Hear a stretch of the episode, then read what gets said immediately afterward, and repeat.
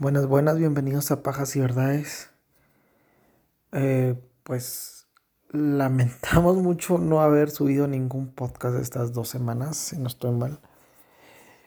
Pero ya sabrán, ¿verdad? El COVID y todo esto. Además, yo regresé a trabajar y estoy viviendo donde vivían mis abuelos y aquí no hay wifi. Entonces sí se me complica un poco la investigación y todo esto. Pero ya lo pudimos hacer, ya lo logré. Christopher les manda saludos, Everson también y todos los que formamos parte de Pajas y Verdades. Yo, Mauro, otra vez voy a relatarles la historia de otro asesino en serie, nuestro último asesino en serie latinoamericano.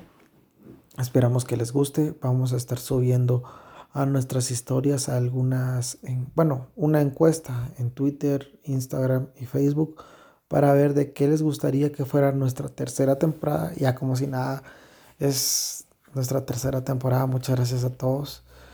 Y pues nada más, quiero agradecerles. Gracias por sus memes. Subimos uno. Eh, por preguntar si estamos bien. Si estamos bien. Estamos con salud. Y pues nada más. Eh, si tienen algo que decirnos alguna sugerencia de algún tema o algo, pues ya saben, nuestro Instagram y nuestro Facebook eh, es Pajas y Verdades, así, Pajas y Verdades, y el, en Twitter estamos como arroba guion bajo pajas, ah, no, arroba y guion bajo pajas, perdón. Eh, estamos compartiendo también algunos podcasts, unos locales, otros de otros países, que nos parecen interesantes y se los ponemos para que no nos extrañen y para que la comunidad de podcast siga creciendo, ¿verdad? Porque al fin de cuentas yo creo que todos merecemos pues un entretenimiento de calidad y pues para mí estos podcasts son de calidad, por eso los compartí y pues nada más. Así que vamos a empezar con la historia de hoy. Y vamos a irnos otra vez al sur de nuestro continente, en especial en, una, en un país pequeño. Muchos argentinos los molestan que es su provincia, pero es un gran país eh, que ha logrado bastantes cosas en Latinoamérica que los otros países no. Son poquitos, pero son muy luchadores, tiene mucha garra, la garra charrúa. Y hoy nos mudamos hasta Uruguay, en Suramérica. Y vamos a empezar. Pablo José Goncalves Gallareta nació en Bilbao, España, el 6 de marzo de 1970 y es el primer asesino serial de la historia de Uruguay. Oh, ok, contexto. Él nació en España, pero su padre era un diplomático. Se llamaba Hamlet, Hamlet Goncalves y falleció el 16 de julio de 1992. Él cumplió funciones representando a Uruguay en España. A los nueve años de edad, Pablo Goncalves se mudó otra vez a Uruguay y se quedó a vivir acá, ah, bueno, allá en Uruguay, en el barrio Carrasco. En dicho país cursó la primaria en el colegio Stella Maris y culminó sus estudios secundarios en un liceo público. Un liceo es como una escuela pública. Miembro de la alta sociedad montevideana, ingresó como estudiante de ciencias económicas a la Facultad de Ciencias Económicas de la Universidad de la República. Así se llama la universidad. Ana Luisa Miller Sichero de 26 años, sería su primera víctima. Realmente conocemos muy poco de la infancia de, este asesino, pero por lo que sabemos y por lo que podemos deducir, sabemos que no era de una clase social baja. Eh, su papá era diplomático, entonces sí era un poco acomodado. No puedo yo asegurar que mucho, tampoco eh, puedo decir que tenía grandes lujos, pero por lo menos no le faltaban las cosas que, que ya vimos en otros asesinos en serie, que nacen en pobreza, que nacen en hogares disfuncionales. Tal vez este era un hogar disfuncional, no sé, pero no era, como les dijera yo, con problemas de drogadicción y cosas así, ¿verdad? Esta chica, Ana fue su primera víctima. Tenía 26 años, era licenciada en historia y docente en una universidad, hermana de la renombrada tenista Patricia Miller, eh, mujer soltera que todavía vivía con sus padres en Carrasco, así se llama el barrio.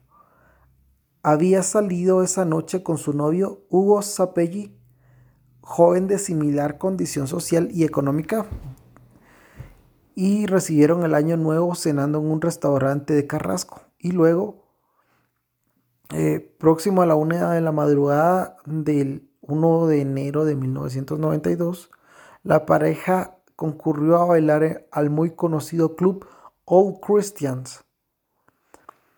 Ya después, eh, ya más entrada la madrugada, ambos jóvenes abandonaron eh, la discoteca y a partir de esto los datos como que se pierden un poquito, ¿verdad? De las últimas horas de esta pobre chica. Todo lo que sabemos es lo que ocurrió hasta lo que ocurrió nosotros lo sabemos por el novio. Sapelli contó a las autoridades que Ana Lucia conducía su automóvil y lo llevó hasta su vivienda, a la cual arribaron cerca de las 7 menos 20 de la mañana. Y una vez ahí eh, tuvieron eh, relaciones sexuales, tuvieron zap, se dieron duro contra el muro, eh, empezando el año como debe ser, garchando y poniéndose ebrio y desvelándose. Después, próximo a las 8 de la mañana, la muchacha se despidió. Algo que no sé, no deja en claro si ambos, si los dos iban en el carro de la chica o si cada quien lleva su carro.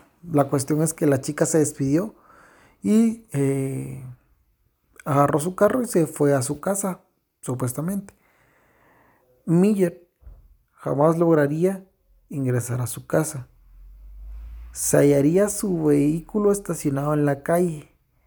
La calle se llama Eduardo Couture eh, y pues habían manchas hemáticas en el asiento delantero del acompañante y uno de los cinturones de seguridad estaba cortado. Horas más tarde, el cuerpo sin vida de la mujer fue encontrado yaciendo entre las dunas de la playa de del balneario Salimar, Solimar, perdón, a escasos metros de donde estaba instalada la prefectura de la localidad de Lomas de Solimar. Los médicos forenses la examinaron. Supusieron que eh, la chica viajaba en el asiento del acompañante de su vehículo, o sea, ella iba de copiloto en su vehículo, cuando se le proporcionó un fuerte impacto en su mentón que la habría dejado en estado de indefensión, tras lo cual su victimario se habría arrojado encima de ella para estrangularla mientras ella sangraba profusamente a causa del gran vergazo que le metió. El novio de la difunta fue considerado el principal sospechoso y resultó indagado en forma intensa hasta el punto de ser sometido voluntariamente a la prueba del polígrafo. No obstante, transcurrieron los meses sin registrarse algún avance de interés sobre la investigación policial del asesinato de esta chica. El 20 de septiembre de 1992 fue el desafortunado turno de Andrea Castro en un boliche de Carrasco, siempre es en Carrasco. Andrea, de 16 años, se encontró con Goncalves, un joven que apenas conocía, pero sí conocía de lejos, ¿verdad? O sea, sí era, sí era de su, no era de su círculo, pero sí lo había visto. Charlaron un rato hasta que Goncalves la invitó a dar una vuelta en su carro. Tres semanas después de este lamentable encuentro, la policía encontró su cuerpo en la arena de la playa Mansa de Punta del Este, que es muy bonita Punta del Este. La autopsia reveló que había muerto por asfixia. Luego de todo se supo que Goncalves la asfixió con una corbata de su papá, del que era diplomático. El 8 de febrero de 1993 le tocó a María Victoria Williams. Victoria esperaba el ómnibus, que es un bus, transporte público, en la esquina de su casa, cuando Goncalves, fingiendo tener un problema, le hizo entrar a su vivienda. Allí le puso un pañuelo con alcohol en la nariz para dormirla y matarla. La familia recibió en la tarde una llamada del trabajo de Victoria, preguntando que por qué ella no había ido a trabajar. Este maje eh, fue tan cínico que participó de voluntario eh, en la búsqueda de esta chica, la que estaban organizando organizaciones y grupos de amigos de la chica. Una enfermera identificada como BG había denunciado a Pablo Goncalves por violación en 1991, pero este había quedado libre en esa instancia. Pablo Goncalves fue detenido el 20 de febrero de 1993 en Chuy, en el Chuy, así se llama. Volvía de Porto Alegre y lo esperaban cuatro policías de la comisaría, número 14 de Montevideo. Había viajado a Porto Alegre, donde vivían sus dos medios hermanos, y su idea era radicar en Brasil e instalar allí algún negocio. Otras fuentes dicen que lo, atraparon en Brasil y lo deportaron a Montevideo. Sea como haya sido, la cuestión es que lo atraparon y eh, ya estaba en Montevideo. El 6 de marzo de 1999 fue atacado por dos reclusos con 26 puñaladas, pero el 19 de marzo salió del CTI del Hospital Maciel y fue trasladado a la cárcel central. Pero ante el cierre posterior de la cárcel central, fue trasladado a la chacra cárcel de Campanero en La, Valleja. El 7 de julio de 2005, está bien curioso esto, contrajo matrimonio con Alejandra, realizándose la ceremonia en el recinto de la cárcel central, ubicada dentro de la jefatura de la policía de Montevideo. En el 2005 se casaron, bien románticos en una cárcel. Y como nada dura para siempre, en el 2015, 10 años después, se separaron. Porque mm, no sé por qué, pero me, se me viene a la mente que porque no lo veía o algo así. En el 2012 la defensa solicitó su libertad anticipada siendo esta denegada judicialmente. Continuó purgando su pena tras las rejas en una penitenciaría de mínima seguridad ubicada en las cercanías de la ciudad de Minas pero gozaba de salidas transitorias. Cocales salió libre el jueves 23 de junio del 2016 a los 46 años, tras haber cumplido completamente su pena por los tres homicidios que se le imputó. Fue favorecido bajo el cómputo de 2 por 1, que si no estoy mal, este cómputo es de que por cada año que pases te quitan otro. O sea, un año vale por dos para tu condena. Fue favorecido, ah, ya, eso ya lo leí. Eh, solamente por una reducción de condena acordada a todos los presos que trabajaban o estudiaban. El día de su celebración y los días previos se caracterizaron por una gran cobertura mediática a nivel nacional de este caso, revelando así el gran interés de la opinión pública sobre estos asesinos y a los asesinatos también, y sobre quién parece ser el primer asesino serial de Uruguay, identificado y también ya condenado. Luego de todo esto se mudó a Paraguay, esto está bien mm, vergas, bueno, para mí fue un cague de risa. Donde fue detenido el 7 de junio eh, portando un arma Golk 9 milímetros y 21 cartuchos utilizables para esta misma, ¿verdad? Además, 9 gramos de cocaína, porque sí. Con Calves fue detenido ese día por la policía de su país, bueno, del país guaraní, perdón. Este no es su país. Y eh, después de esto fue, como les decía, fue detenido por el eh, por la policía del país paraguayo.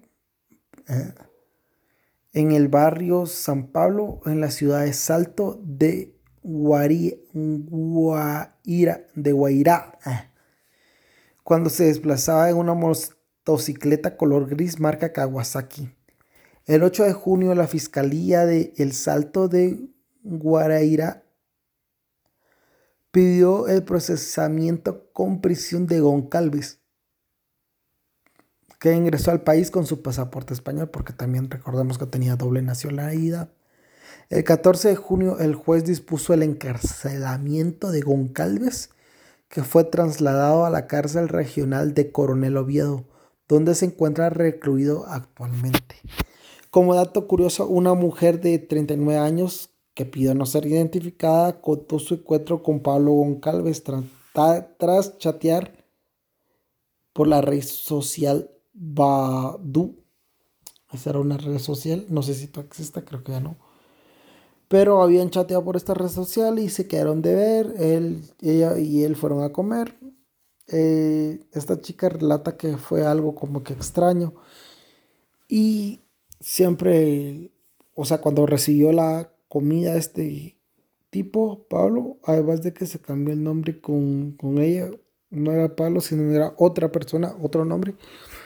Y él empezó a rezar, pero no sé, a esta chica le pareció raro, ¿verdad? También él le mostró la cicatriz que tenía de las puñaladas que le habían dado. Entonces sí, a esta chica como que le dio miedo. La cuestión es que lo buscó en Facebook y le escribió y ya se dio cuenta que había salido con este asesino serial. Entonces ella fue la que, porque ya estaban como en proceso de ser novios, ¿verdad? Ella fue la que le preguntó que quién era y le preguntó si él era Pablo Goncalves.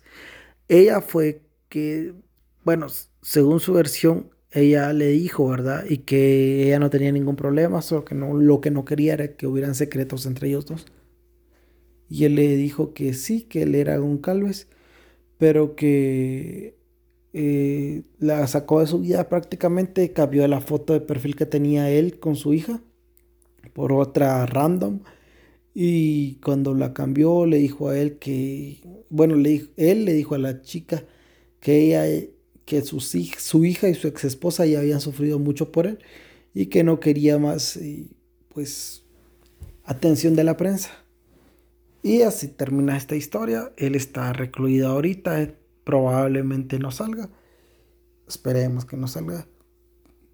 Pues nada, este fue nuestro último episodio de asesinos seriales latinoamericanos. Espero que les haya gustado eh, pues los 10 que hicimos. Por favor, pónganos en comentarios cuál fue el que más le gustó.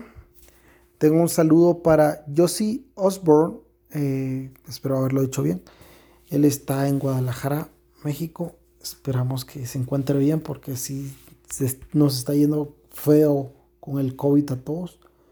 Pero México y Estados Unidos sí se están pasando de Gaber, igual que Brasil. Eh, quiero que hagan en casa las medidas sanitarias, por favor. Y pues nada más. Cualquier cosa estamos. Pajas y verdades en Facebook. Pajas y verdades en Instagram. Y en Twitter estamos como arroba y-pajas.